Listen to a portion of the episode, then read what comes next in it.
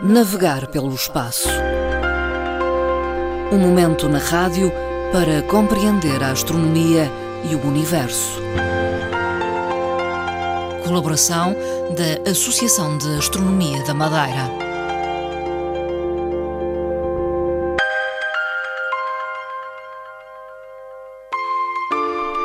Fernando Góis, presidente da Associação de Astronomia da Madeira, está connosco. Boa tarde. Ora, boa tarde, Dona Marta e caros ouvintes. Fernando Góis, e na sequência do programa anterior, eh, em que falamos de uma estrela posicionada fora do halo da Via Láctea, hoje voltamos à Via Láctea precisamente isso, é complementar o trabalho anterior. Hum.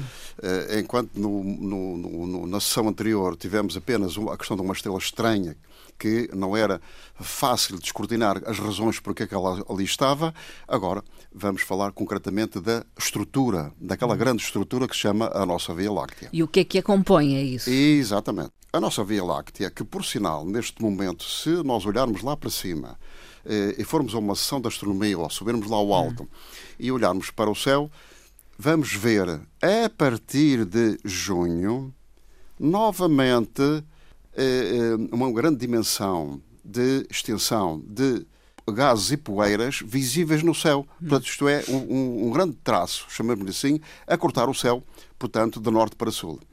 A isto chamamos, todos nós estamos habituados a Via Láctea, ora bem, não é mais do que o centro da nossa Via Láctea e o braço de Sagitário que está à nossa frente.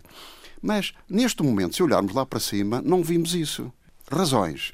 Uma delas é precisamente porque a Terra está posicionada numa. No verão e no inverno tem posições diferentes. No verão está posicionado precisamente para o centro da Via Láctea e no inverno está posicionada para o exterior da Via Láctea. É por isso que não a vemos. Uma das razões. A nossa Terra está virada para o Sagitário. E virada para o Sagitário, que é uma estrutura da nossa Via Láctea. É uma das estruturas. É uma das estruturas.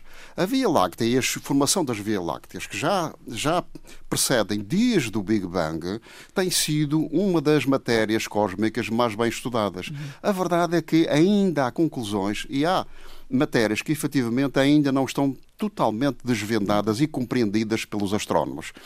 As estruturas, que são grandes densidades e nebulosas, que flutuam no espaço a longas distâncias e que muitas vezes se encontram e que dá dá em colisões ou fusões, muitas vezes acrescentam matéria às, à outra matéria que já está ou às galáxias que lá existem.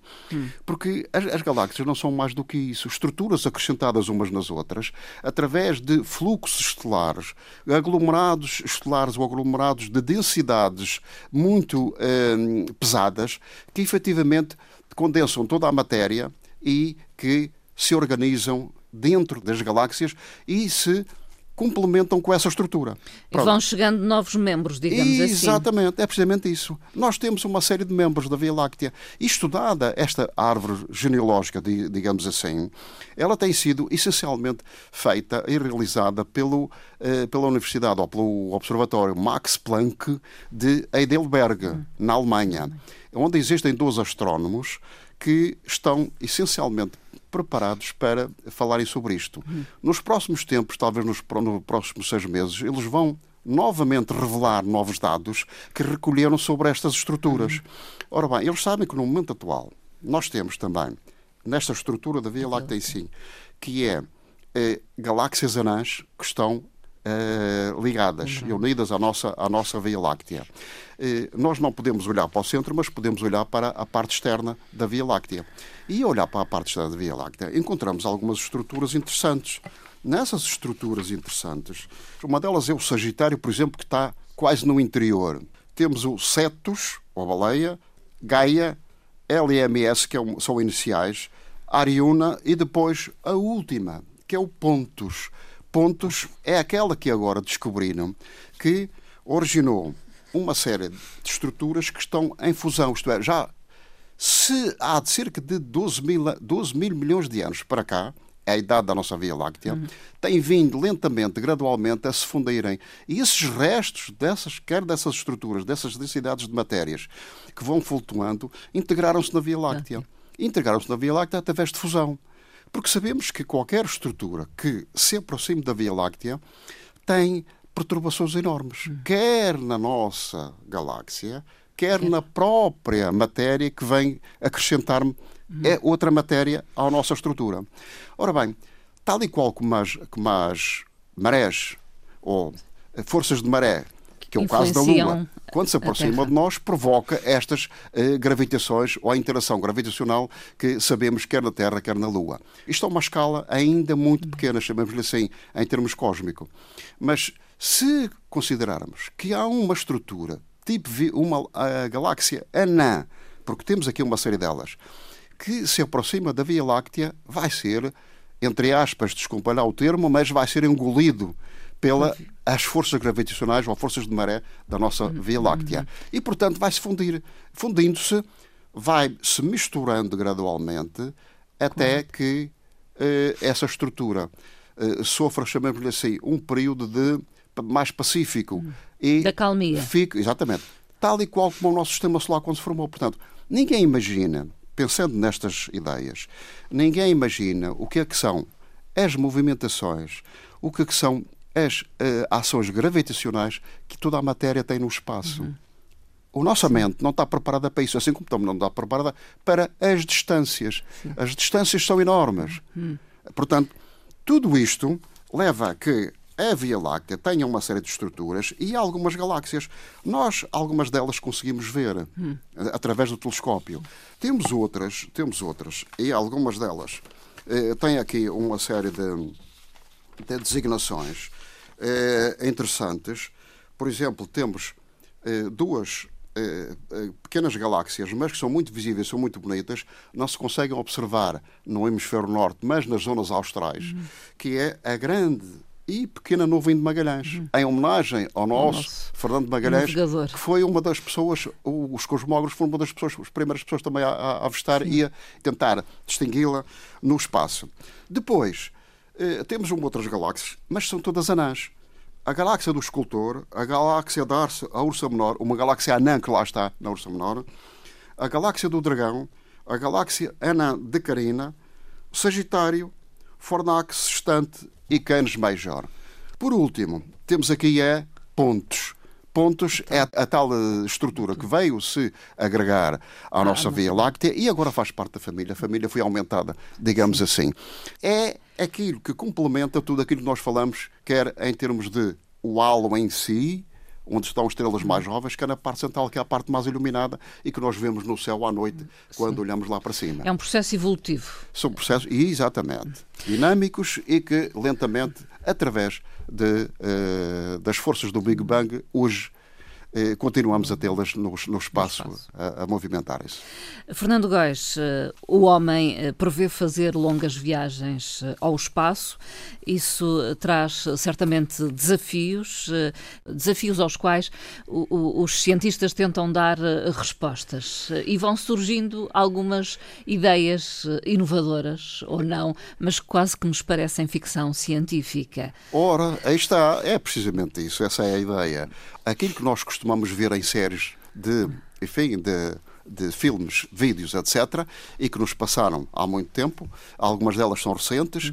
Eh, a ficção científica, como é que o homem viaja no espaço, aquelas grandes estruturas e grandes naves, outras delas resumem-se a uma coisa que a gente facilmente depreende e fixa na nossa memória. Vemos homens e mulheres a hibernarem nos Uh, Umas cápsulas, Exatamente, vezes. em pequenas cápsulas, a hibernarem e a irem lá para dentro, como é evidente, ligar uma, uma, máquina e depois desligar novamente a máquina para eles enfim, voltarem e recuperarem os seus, os seus uh, movimentos normais. Ora bem, é precisamente isto. Quer a NASA, quer a ESA, neste momento uh, subsidiam pesquisas importantes sobre a questão das viagens no espaço. As viagens no espaço são longas. Se nós pensarmos que uma viagem a Plutão foram cerca de 10 anos, a, uma, a velocidades enormes, como é natural, a cerca de 60 km por hora, eh, vamos pensar como é que será daqui a Marte a partir de 2030, quando o homem quer primeiro fazer estas missões à Lua, preparar depois as viagens para Marte. São cento, como já falamos aqui várias vezes, são cerca de, no mínimo, 180 dias de viagem. No mínimo. Sim. A estadia, etc. E depois voltar são cerca de dois anos. Sim. Ora, o corpo humano não aguenta facilmente esta, esta pesada uh, enfim, missão que é viajar no espaço. E então Vamos então aqui facilitar. Mas além de, de, de, da missão que é complicada fisicamente e psiquicamente para o, para o ser humano, temos a outra questão, que é a questão das estruturas que são necessárias eh, acompanhar para o homem sobreviver. Como Sim. o homem vai sobreviver? Tem que se alimentar, tem que se higienizar, Sim. tem que se movimentar, tem que ter tarefas. Ora, isto implica instalações enormes Sim. numa nave. Para reduzir tudo isto, para também reduzir as questões económicas, que são extremamente importantes, toca uh, então fazer uma coisa e pensar numa coisa. Hibernar, colocar o homem a hibernar. A partir de quê? Há cientistas a estudar isto, há biólogos a acompanhar isto, uhum. equipas de biólogos e, e, astrónomos, e a pensar, por exemplo, há um animal que nós vemos facilmente em qualquer parte da, da região uh, do, do, nosso, do nosso planeta, o, um animal que é o urso. Que hiberna. Os ursos hibernam. Ora bem, passam uns meses de inverno a, a, a dormirem, praticamente a dormirem, ou chamamos-lhe assim numa dormência, num torpor muito Sim. ligeiro. E, portanto, depois acabam por voltar e regressar. Mas não comem, dormem. Uhum. Ora bem, não se alimentam. E isto, a partir destes dados, das, das, dos estudos do, do, destes animais, é possível colocar situações idênticas ao homem. Uhum. Mas o homem, enquanto o urso tem uma molécula da hibernação, o homem, o ser humano, não tem. Como é que se fará esta adaptação? Hum. Ora bem, é, é isto precisamente que a senhora Kelly, a, da Universidade do Alasca, estuda precisamente a acompanhar as pesquisas que a NASA pretende fazer com a uhum. ESA. Uma outra curiosidade para terminarmos a nossa conversa foi notícia uh, a empresa de Elon Musk terá perdido uma série de satélites eh, depois de ter ocorrido uma tempestade eh, solar. Ora bem, nós uh, vamos assistindo de vez em quando a algumas, uh, algumas uh, tempestades solares. Ainda agora, há poucos dias, antes no, do nosso vendaval que nós, nós cá assistimos, é, apareceu uma tempestade gigantesca, uma tempestade solar, uma explosão solar. Estas explosões solares, a gente pode pensar que não, mas tem sempre implicações também a nível da Terra. Hum. Por acaso, esta última não, não tinha, teve. mas houve uma anterior que teve, dirigia-se um bocadinho para, a nossa, para a nossa, o nosso planeta. Eh, uma outra anterior, que eu digo, antes desta de há poucos dias. E então acontece que as implicações são também perturbações que nós temos, quer a nível dos ventos, quer a nível do, da, da, da, da através das temperaturas. Hum. Isto é natural. Sim. Só que a nossa magnetosfera, ou as nossas estruturas que estão nos polos de a, eh, atmosfera e, e campos magnéticos, passam todos para os polos. E aqui eh, temos então esta, esta parte da nossa, da nossa atmosfera a nos proteger. O que é que aconteceu com os satélites? Eh, o nosso senhor Elon Musk, com a sua vontade de querer colocar e integrar uma rede eh, a nível mundial, à escala mundial planetária de internet, está a tentar colocar milhares de satélites no espaço. Pequenos satélites. Esses satélites até este momento já vão em cerca de 12 mil. Nesta última viagem de 3 de março, foram mais uma série deles, foram 49.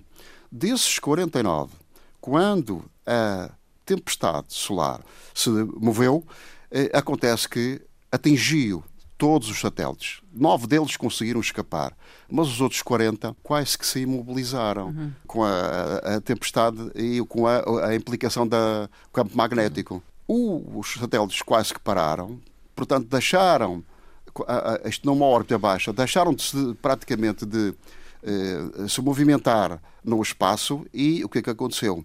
baixaram a sua velocidade e acabaram por cair. Caíram. Cair, isto é uma situação a repensar nos próximos tempos relativamente a todas estas questões com o Sr. Elon Musk. Os satélites caíram, reentraram reentraram na, atmosfera, na, atmosfera, mas como são de pequena dimensão, uhum. todos eles se desintegraram. Portanto, Sim. vamos perceber aí alguns objetozinhos que estão, de vez em quando vemos um objeto aí a cair luminoso, luminoso. É, são pequenas proporções ou pequenas de matéria que uh, se desintegram e, e que não aparecem. nos colocam em risco. E é aparecem. É não tem grande perigosidade, salvo algumas exceções que pode acontecer haver algum material maior que hum. possa desintegrar. Fernando Góes, obrigada uma vez mais pela sua participação. Ora, até à próxima, caros ouvintes. Até Muito à próxima, tarde, obrigada.